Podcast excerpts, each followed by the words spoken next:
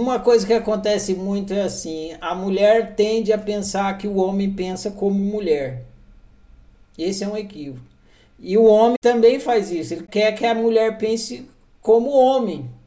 Claro que não dá para falar assim, tem um jeito de mulher pensar e um jeito de homem pensar. Não tem isso. Mas dá para generalizar um pouco para poder conversar sobre o assunto. Então tem maneiras, o homem tem uma maneira de pensar mais masculina, inclusive que vem da cultura que o homem foi criado e a mulher também, que são características assim do universo masculino e do feminino. Então muitas vezes acontece da mulher supor que o homem pensa daquele jeito. Que é um jeito feminino de pensar, e ele não vai pensar. E aí o Gabriel está ilustrando com pensar que esmalte é importante, que faz muita diferença se for vermelho, pouco vermelho, médio vermelho, grande vermelho e tal. Aí você supor que o homem vai pensar assim, vai gerar uma má comunicação, uma má convivência. E o homem, mesma coisa.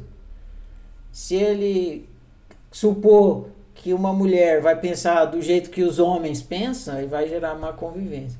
Só que o melhor das convivências é você nem pensar que a pessoa é mulher, nem homem, nem nada disso. Você olhar e falar: esse é outro.